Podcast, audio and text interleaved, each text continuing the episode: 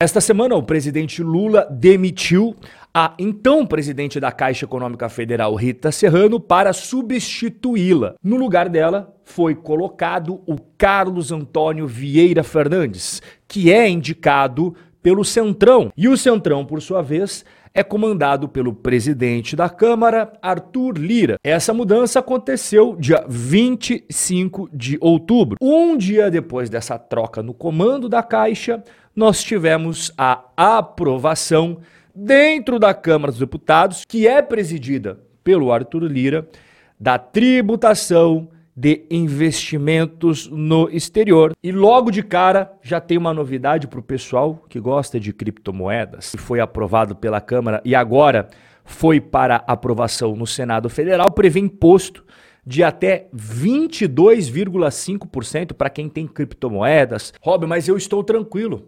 Afinal de contas, eu tenho minhas criptomoedas numa corretora fora do Brasil. Essa cobrança de imposto de até 22,5% serve para pessoas que tenham qualquer tipo de criptomoedas em qualquer corretora com sede fora do Brasil. Tá, Rob, mas como que o governo brasileiro vai saber empresas que estão no Brasil, seja com sede aqui ou que são gringas, mas operam dentro do território nacional, elas todas têm que fornecer tudo o que acontece, o que, que entra, o que, que sai, o que, que ele fez, o que, que ele deixou de fazer, para a Receita Federal e para o CARF, que é o Conselho de Controle de Atividades Financeiras. Então, como eu expliquei para você, as empresas que operam no Brasil, independentemente do seu domicílio, ficam obrigadas a fornecer todas as informações dos seus clientes. E aproveitando esse embalo, a Receita Federal informou que está usando inteligência artificial para rastrear o seu Bitcoin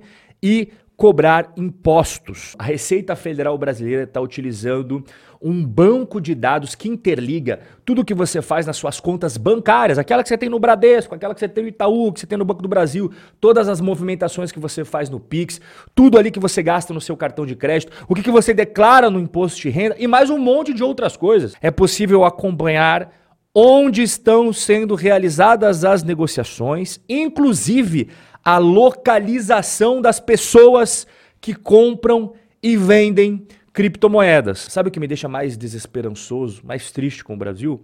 É que quando o cara tem uma criptomoeda, pô, o Estado usa todas as armas possíveis para ver o que, que o cara tá fazendo, aonde que ele anda. Agora, quando você tem foragidos da justiça que já passam mais de 300 mil, aí não tem toda essa tecnologia para encontrar esses caras. Que curioso, né? E essa semana foi um monte de novidades de uma vez só. Fim da isenção.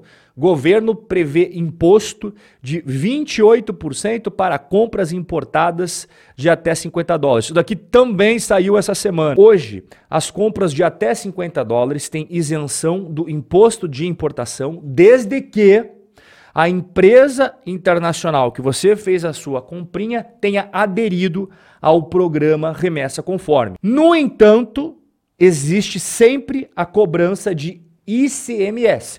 Disso não tem como fugir. Então, se você comprar em uma loja que não aderiu ao programa Remessa Conforme ou você comprou de uma loja que aderiu ao programa, mas a compra passou de 50 dólares, você vai pagar o imposto de importação mais o ICMS. Então, se você somar esses dois impostos, vai te dar um custo adicional de 92% em relação ao que você pagou na compra. É o Brasilzão velho de guerra, né? Agora, o que, que o governo quer fazer? Ele quer cobrar também nas compras abaixo de 50 dólares, inclusive das empresas que aderiram ao remessa conforme, impostos. Então, além do ICMS, isso daí não vai mudar, eu já falei para você, é cobrado em qualquer valor, em qualquer empresa internacional que você faça a compra. Ele também quer colocar nessas comprinhas abaixo de 50 dólares imposto de importação de 28%. Ou seja, a sua compra abaixo de 50 dólares, o governo agora quer taxar, somando ICMS, e somando o imposto de importação em 54% do valor da comprinha. Não para por aí. Temos mais novidades. Também nessa semana tivemos o Felipe Salto, que é um grande especialista em finanças públicas, dizendo que a reforma tributária vai criar o maior IVA do mundo. Hoje, o IVA ele é cobrado em 174 países. E a média é de 19%. A gente tem países que cobram uma alíquota bem baixa, que é o caso de Andorra, 4,5%, enquanto que a gente tem na outra ponta países que cobram bastante, como é o caso da Hungria, que é 27%. Essa reforma tributária vai colocar o Brasil no primeiro lugar, a maior alíquota do mundo, superior 33%. Palmas para nós brasileiros, o primeiro lugar do ranking de cobrança de impostos. Esse país só nos traz alegria, impressionante. Para fechar com chave de ouro, tributação de investimentos no exterior. E aqui até vou parabenizar aqueles deputados que não votaram a favor. Foram 119 deputados, junto com o Luiz Felipe de Orleans e Bragança, que foi um cara que fez um discurso que eu concordo 100%, ele fala que você ficar tributando investimentos, seja no Brasil, seja no exterior, não importa.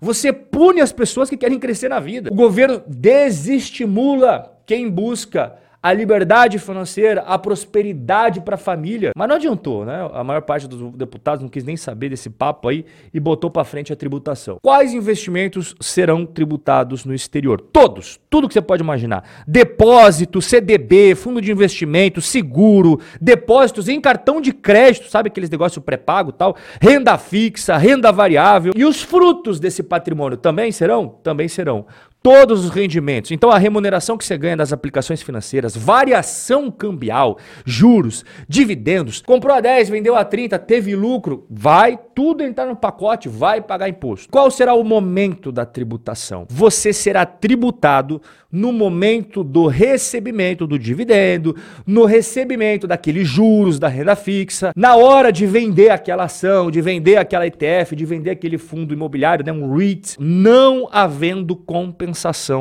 entre ganhos e perdas. É assim que funciona, né? A Receita Federal, quando você investe e perde, ela fala, pô, o risco é seu, né? Fica com essa bucha aí. Agora, quando você ganha alguma coisa, a Receita Federal fala, opa, esse lucro é nosso. E qual que é a maior mudança antes e depois dessa reforma? Hoje, se uma pessoa realiza vendas, pode ser ações, ETFs, fundos imobiliários que são REITs, de até 30 e 5 mil reais por mês é isento de imposto no ganho de capital. Ganho de capital, como eu falei, é quando você compra ali a 10, vende a 30. Essa diferença é o ganho de capital. Vendas de até 35 mil hoje não paga nada de imposto. A partir do ano que vem, em 2024, não haverá mais essa isenção nas vendas. E aqui é o grande pulo do gato para você entender essa mudança. Eles juntaram tudo. É ganho de capital, é juros, é dividendos. E aí, essa tabelinha que vai começar a valer a partir de agora. E detalhe: essa tabela não é mensal porque o valor de 35 mil é por mês. Essa tabela agora é anual. Todos os rendimentos de zero reais até seis mil reais por ano serão isentos. E como eu falei, aqui vai entrar dividendos, vai entrar ganho de capital, o que você recebeu de ETFs, o que você recebeu de fundos imobiliários, ações, seja nos dividendos ou seja no ganho de capital, é tudo no mesmo pacote. Entre 6 mil a 50 mil, você já vai tomar uma mordida de 15%. E acima de 50 mil é de 22,5%. Mas, Rob, pera lá. Hoje, os dividendos eles já são tributados direto na fonte em 30% na terra do tio Sam. Os Estados Unidos pega direto na fonte e o Brasil tem um acordo de compensação para não ter a bitributação no Brasil, senão seria muito justo. Só que agora a gente tá sem saber exatamente o que, que vai acontecer a partir do ano que vem. Até agora não teve nenhuma alteração nesse acordo de compensação que eu acabei de explicar para você. Só que a Receita Federal, ela não bateu o martelo, ela não informou se vai ou se não vai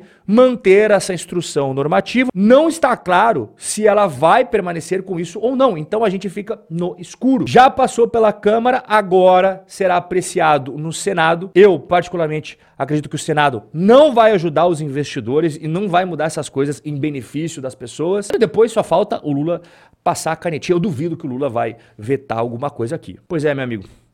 Esse é o cenário do amor que nos espera para 2024.